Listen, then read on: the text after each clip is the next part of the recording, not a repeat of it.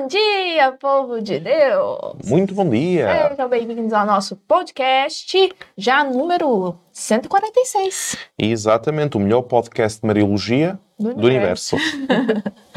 Sejam muito bem-vindos ao nosso podcast. E se você está aqui conosco desde os inícios de quando nós começamos a tratar sobre as questões das obras de arte, e as questões iconográficas marianas ao longo dos séculos. E nós fizemos uma introdução semana passada, né? Exatamente. Nós começamos a olhar para aquilo que seria a iconografia arte cristã em geral, beleza sublime, aquilo que é uh, a concepção estética da beleza também para a ortodoxia, através da, da sofiologia, que é uma teologia mística uh, que vê Maria como o trono onde a sabedoria encarna, não é? que nos dá uma perspectiva uh, estética muito mais, vamos dizer assim, transcendente. Depois mergulhamos nas fontes. E as fontes, imaginem só, são as catacumbas, no, normalmente em Roma, grande parte delas, Sim. que têm pequenos frescos, portanto, eles colocavam gesso, começavam a pintar e pegando em elementos que eram típicos da iconografia romana e da iconografia imperial romana, começaram a transferir e a encontrar novidade na iconografia, no nosso caso específico mariana, para dizer mais qualquer coisa com a cultura da época, a eterna novidade cristã que plasma as culturas e traz o elemento de novidade. Sim. E nós falamos então sobre os primeiros séculos, né? Trabalhamos com as obras do segundo e início de terceiro século. Então nós vimos algumas obras como é, obras da famosa Catacumba de Priscila, que fica em Roma. E quando nós formos em Roma no ano que vem, nós vamos poder ver presencialmente as obras marianas. Exatamente, a mais antiga imagem mariana de que existe memória. Isso mesmo. E então, hoje, é, nós vamos continuar esse processo apresentando para vocês algumas obras do século III, terceiro e quarto, mas antes disso nós vamos rezar. Exatamente. Em nome do Pai, do Filho e do Espírito Santo. Amém. Amém. Ave Maria, cheia de graça, o Senhor é convosco. Bendita sois vós entre as mulheres.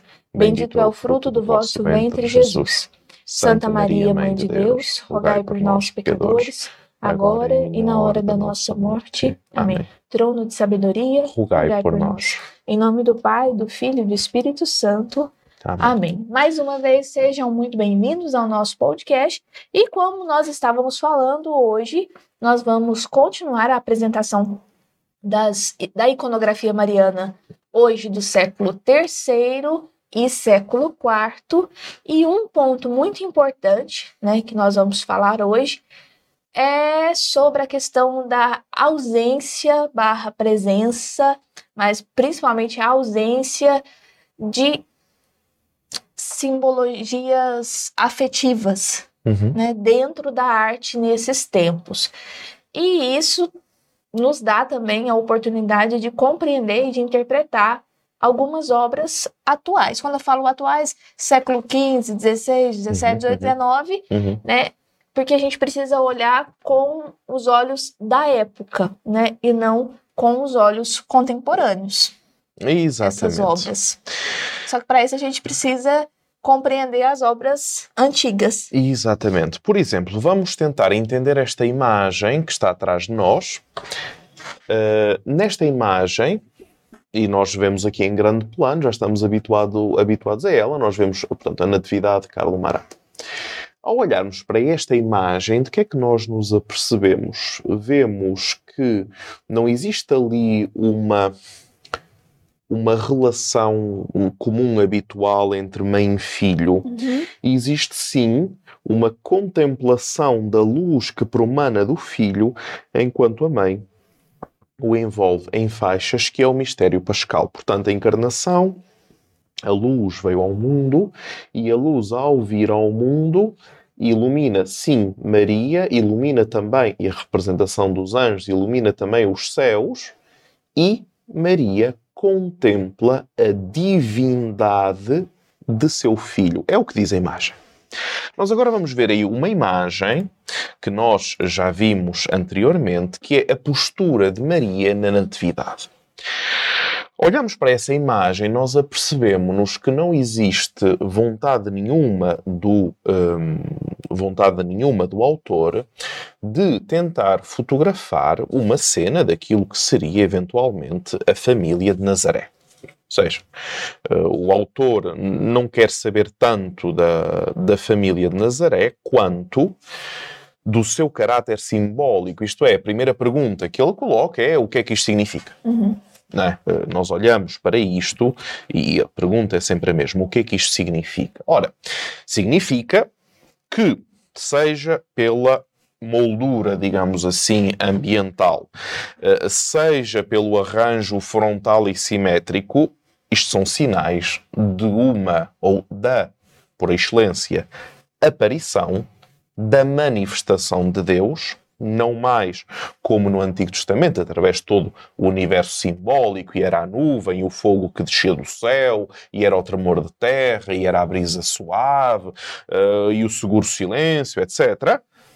Né, que faz parte do léxico das manifestações de Deus, mas de repente nós temos Deus que se faz homem, nascido de mulher.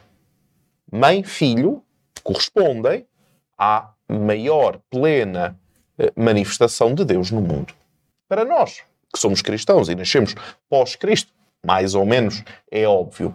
Mas se nós formos ver, e hoje em dia num tempo de diluição cultural tão forte, se nós formos ver entre o nós de hoje, portanto, um paganismo graçante e ideologias umas atrás das outras, e religiosas ou não, nós começamos a perceber de que existe um espaço de um, espaço de compreensão muito grande em relação a todo este universo a todo, em, em relação a todo este universo.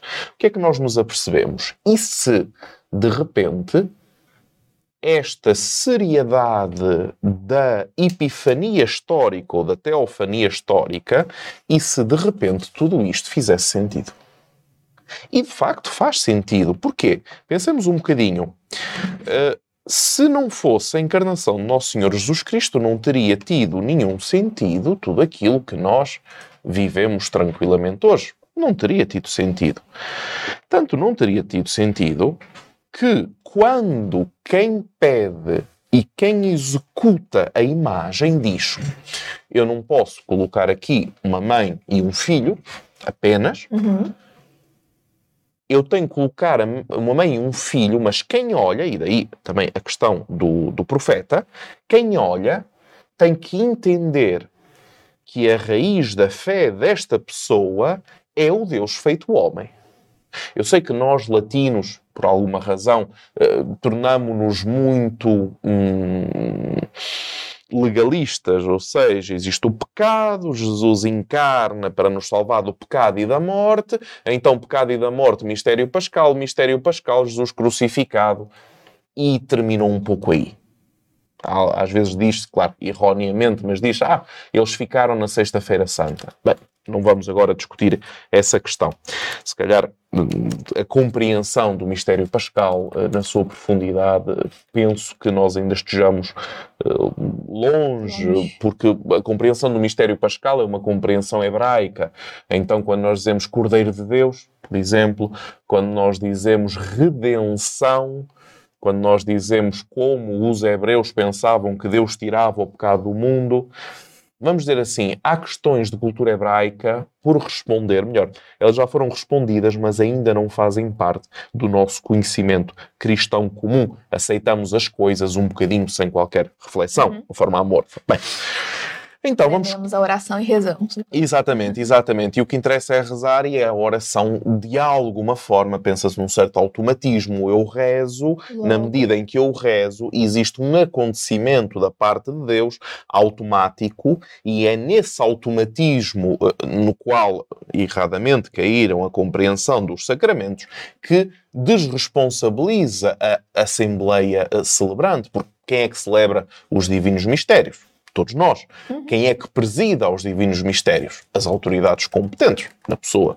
do bispo, do padre, do diácono, etc. Mas estão a entender onde é que eu quero chegar. Eh, de repente, a Assembleia celebrante hum, não deve executar rigorosamente nada, não deve compreender o que quer que seja, eh, porque automaticamente acontece. Ora, este automaticamente talvez há séculos dê qualquer tipo de resposta, hoje em dia não só é colocado em causa, como calma, isto automaticamente. Então, nós temos um fosso, não é? Cultural, social, de o automaticamente do passado foi tão automatizado que perdeu sentido no presente e não encontra espaço no futuro. É o fim do cristianismo social. Mas voltando para a, para a, um, eh, para a questão simbólica, então nós olhamos para esta ausência, a postura, eh, a criança o menino não olha para a mãe, nós podemos ver na imagem, ele não olha para a mãe, não se aproxima da mãe, eh, e a representação, eu lembro uma primeira vez que eu vi esta representação um, da ternura de Maria acontece muito depois. Já estamos no, ali no nono século, oitavo, entre o oitavo e nono século, mas já vamos mostrar. Mas antes, antes de lá chegarmos, nós vamos ver que, o, que o Maria uh, nem olha para o recém-nascido porque está a meditar, está absorvida uh, nessa verdade que fundou o tempo na história. Quando os Reis Magos, mostramos eh, no podcast anterior, temos várias imagens da adoração dos Reis Magos. Quando os Reis Magos vão para o, o adorar, hum, eles não vão para adorar uma Maria eh, com a sua bochecha encostada à bochecha de Jesus. Uhum. Não vão fazer permitam uma expressão, não é a mais indicada, mas é o que temos, não vão adorar o cuchi-cuchi, eles vão adorar Deus. Então, se vão adorar a Deus, se Ele é Deus, não estamos aqui imbuído de uma espécie de romanticismo, eh, de clima natalino, disfarçado de festa da família, até porque, para vocês terem uma ideia, esta devoção à Sagrada Família, família já é jesuítica, já é do 16º século, não existe esta questão de a família não existe, acreditem. Existe na, na, cultura hebraica, nós na Mariologia do Matrimónio fizemos todo o percurso, mas ainda não temos na representação, até porque José é um desconhecido, não é isso que está em causa. O que está em causa é que Maria é onde Deus encarnou e é aquela que apresenta aos magos e aos pastores. Os pastores vieram a toda a pressa, encontraram Maria e o menino e prostrados o adoraram. Então é, é ela que segura Deus, é ela que manifesta Deus ao mundo. É o que você quer dizer é, nesses séculos, né? O que nós estamos apresentando aqui é que nestes primeiros séculos até o século início do século oitavo, a intenção dos autores, dos pintores, dos iconogra iconogra iconógrafos não era apresentar mais uma mãe e mais um filho, ou mesmo uma relação entre mãe e filho somente, mas uma questão de relação que a gente entende hoje, com os nossos olhos de hoje, né? Um bebezinho bonitinho, redondinho, loirinho, branquinho, do olho azul, do olho preto, do olho isso, um, uma mãe carinhosa, uma mãe piedosa, nada disso. Porque senão seria mais um filho e mais uma mãe, né? A intenção real era mostrar é, um sentido salvífico daqueles dois, da relação daqueles dois. Então, quando nós olhamos para uma obra dessa, com esse olhar dos inícios, nós não vemos uma Maria linda, né? Uma Maria toda iluminada, com o menino Jesus lindo, fofinho, e ela olhando com olhar de amor, não é só isso. E quando nós vemos algumas obras onde Maria olha para Jesus e é um olhar mesmo bem amoroso, né? A gente tem que ultrapassar ainda esse véu do amoroso. Do romanticismo. É. Não é que nós estamos dizendo que não existia amor e olhar amoroso entre eles, nada disso. Mas a intenção do autor e da época não era isso era mostrar o evento de salvação gerado naquele momento.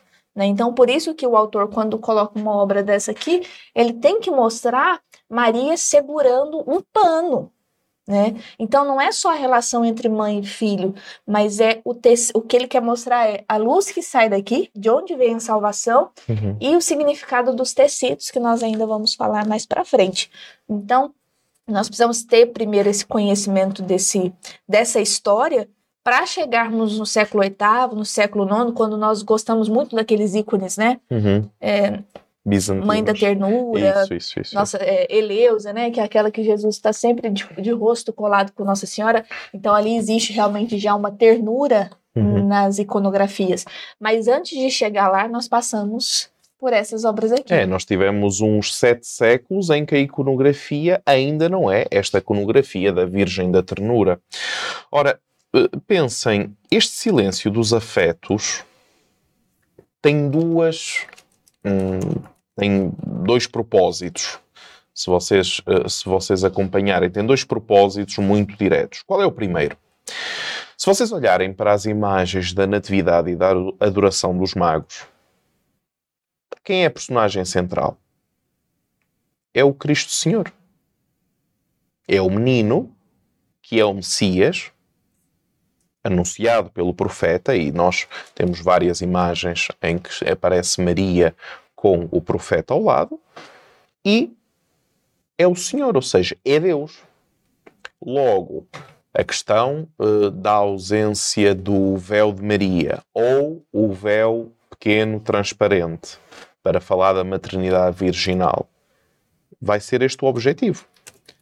Ao fazer ou ao realizar este silêncio dos afetos, nós retiramos, e aqui é importante, nós retiramos esta uh, representação do seu caráter familiar.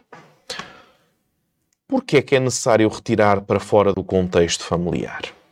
Porque não é uma narração.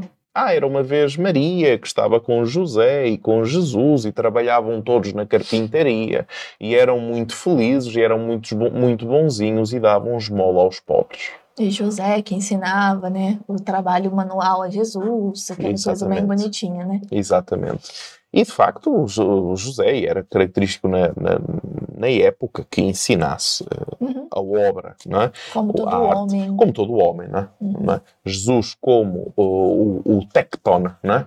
inicialmente filho do tecton, não é? filho de José, o, o, o artesão, eh, e depois como, como ele mesmo, como artesão. Ora, não é uma questão narrativa, já o dissemos, é uma questão doutrinal. Maria existe para falar do mistério da encarnação da palavra de Deus. Falar do nascimento virginal, e já o dissemos que seja Marcos, seja Lucas, seja, aliás, seja Mateus, Lucas e João, eh, não poderiam conhecer o nascimento virginal de Jesus, a não ser que existisse este conhecimento já na comunidade de Jerusalém, onde Maria, eh, que nós saibamos até hoje permanece até o final dos seus dias, eh, então, se é um nascimento virgem, logo ele é Deus. Se é o um nascimento virgem profetizado por Isaías, logo ele é o Messias. É? Mateus faz isto, uhum. é? Mateus 1, 22 e 23.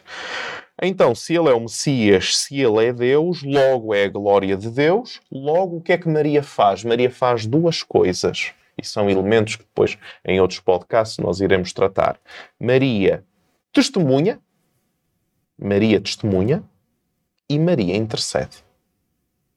Testemunha a divindade de Cristo e intercede pela Igreja.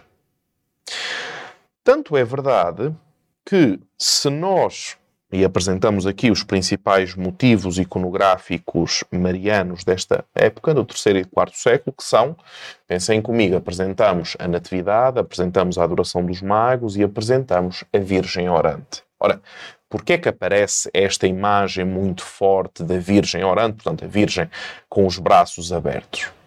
Porquê desta imagem? Porque intercede. Uhum por causa de seu filho, não é? ela levanta os braços e intercede. Ou levanta a mão direita sentada no trono e acolhe, traz para o filho não traz para o recém-nascido, não traz para o seu bebê amoroso, carinhoso, pobrezinho, nasceu em Belém e a seguir enfiou-o em cima de uma manjedora de pedra.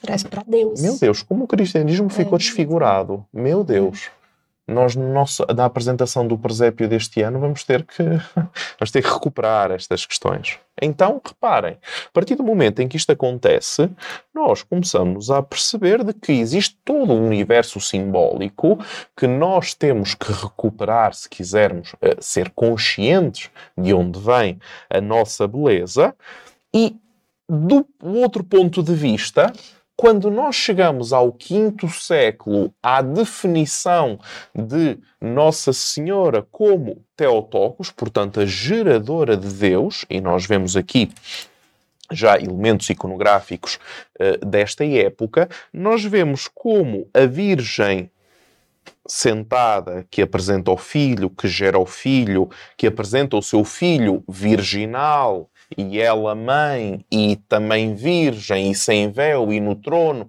e testemunha, e intercede pela igreja, nós começamos a ver esta posição hum, de majestade, de realeza de Maria, nós começamos a vê-la como já em 431 vai afirmar o Concílio de Éfeso. Então, não é a partir de Éfeso que nasce esta imagem da realeza de Maria. Não é a partir do Concílio de Éfeso. O Concílio de Éfeso vai confirmar, sancionar, universalizar e estamos só na iconografia, nós ainda não entramos na literatura, quer dizer, já entramos na literatura em episódios anteriores do podcast, chegamos ali ao terceiro século, mais ou menos.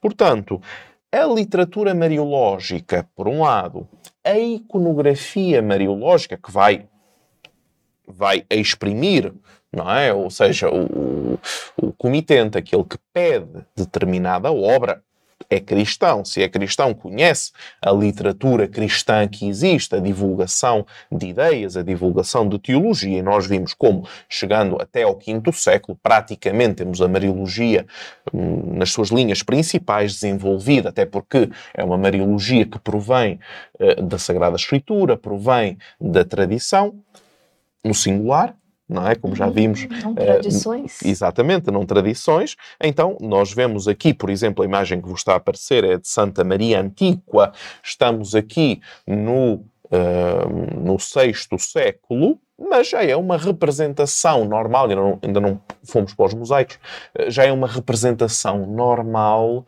de Maria a realeza de Maria. Não é uma novidade, não é uma invenção, vamos dizer assim, um, contemporânea, se pudermos, uhum. ou moderna, se pudermos dizer assim, ou até medieval. Eh, estamos na época patrística.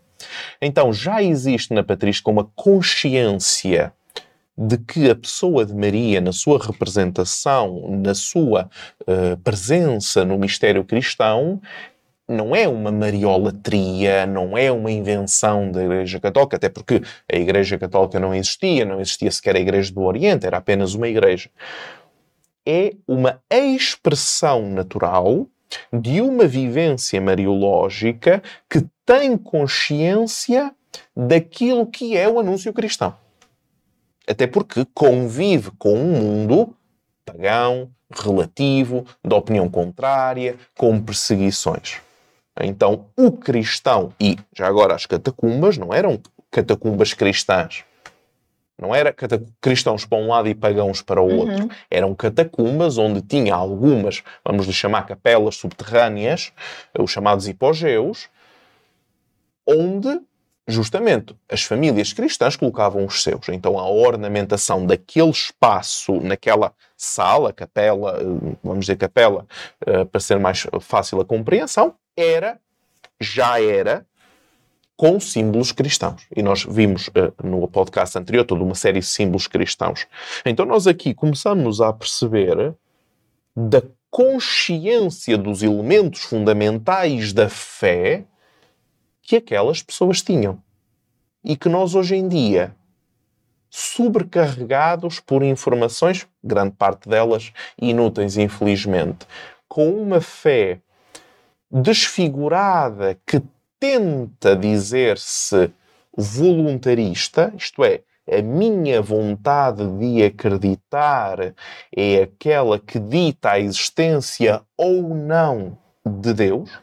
Então, se eu não acredito, não é verdade. Se eu acredito, é verdade. Ou seja, a uhum. verdade depende de mim. Isto já é muito recente, não é? Positivismo colocado no meio. Eh, e Schopenhauer também, já agora.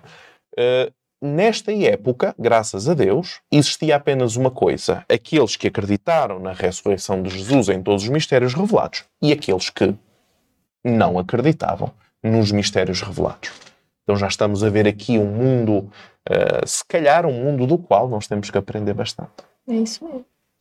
Essa semana nós ainda trataremos sobre isso e nós chamamos a atenção, né, de forma boa, a todos vocês para nos acompanhar durante esses dias, durante essa semana, porque fará muito sentido para você, para nós compreendermos a nossa cultura atual. De onde viemos. De onde nós viemos, né? É, a, inclusive, a arte sacra, ela faz parte de um contexto cultural mundial. Mundial. Né? Quando nós, interessante, quando a gente mundial. vai em algum museu, é, o que mais tem nos museus antigos, você vai no Museu do Louvre, no Museu do Vaticano, no Museu do Prado, as obras que mais fazem sucesso é. são as obras de arte sacra. Impressionante, né? né? É, além da questão de sucesso, mas também o que mais tem e, sim, e, e, o que mais atrai, porque é uma arte humana. É uma arte humana, é uma arte compreensível, é uma arte que tem um universo simbólico, vamos dizer assim, mastigável. É. E não eles é? não pintavam por nada. Então, assim, é, eles pintavam, por exemplo, uma virgem e um menino num quarto século, num terceiro século, e depois continuaram pintando até hoje. Maria é a pessoa mais pintada ao longo dos séculos em todas as culturas. Só que nós vamos entendendo que aquela arte sacra daquele tempo acompanha um pensamento cultural, filosófico, social, histórico daquela época. Uhum. Acompanha. Para além da, do anúncio teológico. Além porque, do anúncio teológico. Porque a arte, a arte, a arte cristã nasce da fé e propõe uma experiência de fé. É, por isso que não é importante somente nós estudarmos a nossa história, mas a arte sacra, e no nosso caso a arte sacra mariológica, ela faz parte da nossa história. Então, para a gente compreender hoje a feiura que a nós feiura. estamos vivendo, né, um tempo de feiura, para nós compreendermos por que, que nós chegamos aqui, por que, que a gente olha para dentro de uma igreja e muitas vezes, se a gente estiver de fora da igreja, a gente não sabe distinguir se é uma igreja católica é. ou se não é. Né? Ou se é um salão de eventos. É, ficou, ficou tudo né? ali perdido. Só que aí a gente é, fala desses acontecimentos só que a gente não tem paciência para voltar lá atrás para entender por que, que nós chegamos aqui. Por que, que nós chegamos num tempo onde a cultura não existe e se existe está somente em poucas pessoas, em poucos grupos, muito silenciados muitas vezes. Muito silenciados. É, é. Por que, que nós chegamos até aqui dessa forma? Nós só vamos é. descobrir olhando para a nossa história. E no nosso caso, né, de arte sacra mariológica e também da mariologia, um dos nossos objetivos aqui na Locus é reconstruir a Mariologia no nosso país. Exatamente, porque pensem que se vocês uh, forem às diversas livrarias que existem, claro, de produção uh, teológica, onde estão alguns livros de Mariologia, eles continuam normalmente a não ser feitos uh, com base nas fontes, mas já são bases muito mastigadas de outros autores, normalmente traduzidos, que não se preocupam muito com fontes era uma vez, no caso brasileiro, era uma vez o Papa, eh, temos quatro dogmas, eh, celebra-se Maria na liturgia, Deus abençoa, amém, e vamos todos embora. É claramente insuficiente para uma cultura cada vez mais exigente, justamente que nos pede razões da nossa fé. Como Uh, curiosidade, como provocação, com seriedade, existem todos os tipos. Mas não podemos deixar de não caminhar, de não andar para compreendermos afinal o que é, quem é Maria, o que é a nossa fé e a importância da Mariologia. Isso mesmo. Então, nós não precisávamos dizer isso, né? Mas, porque é o nosso lema desde sempre a questão das fontes. Mas uma atenção para todos nós, tudo que nós formos fazer, tudo que nós formos ler, porque hoje a mídia nós temos acesso muito fácil, né? Antigamente a gente só podia entrar na internet depois da meia-noite, porque era internet de escada e era tudo muito caro. Então a partir da meia-noite era mais barato. Não era? sei se lá, lá era não, assim. Não era. Aqui a partir da meia-noite era mais barato, então era o horário da gente entrar. Hoje é tudo muito fácil, né? Qualquer um é. tem um celular, do é. mais pobre ao mais rico. Tem um celular, tem acesso à internet, tudo mais. Então, dessa forma como é tudo mais fácil, também é tudo mais fácil de chegar notícias errôneas, sem sentido e sem fundamento. Então, você, cristão católico, que é a maioria né, de vocês que nos escutam, nós também, tudo que nós formos ler, ouvir, ver, nós precisamos saber de fato qual é a fonte antes de nós decretarmos um juízo final. Exatamente. Né? Então, tomem cuidado com tudo isso. E durante essa semana nós falaremos mais sobre a nossa história dentro da arte sacra, para que um dia, com a graça de Deus, a gente compreenda o porquê da nossa, das nossas obras e da nossa arte sacra contemporânea estar dessa forma. Exatamente. É e dito isto, amanhã, 9 horas da manhã, a gente está aqui com a graça de Deus. Não se esqueça de já colocar aí no seu lembrete todos os dias, 9 horas da manhã, ficar aqui. Se você não pode acompanhar ao vivo, não deixe de acompanhar durante o dia, de encaminhar esse vídeo para mais pessoas, de curtir esse vídeo e de se inscrever aqui no canal. Amém. Exatamente, exatamente. então, dito isto, e... pode falar. Não, não. E, e, quem puder contribuir com intenções de missa para a isso Ucrânia, mesmo. ficaremos mais do que agradecidos. É isso mesmo. Então, até amanhã. Se Deus quiser. Deus. Tchau.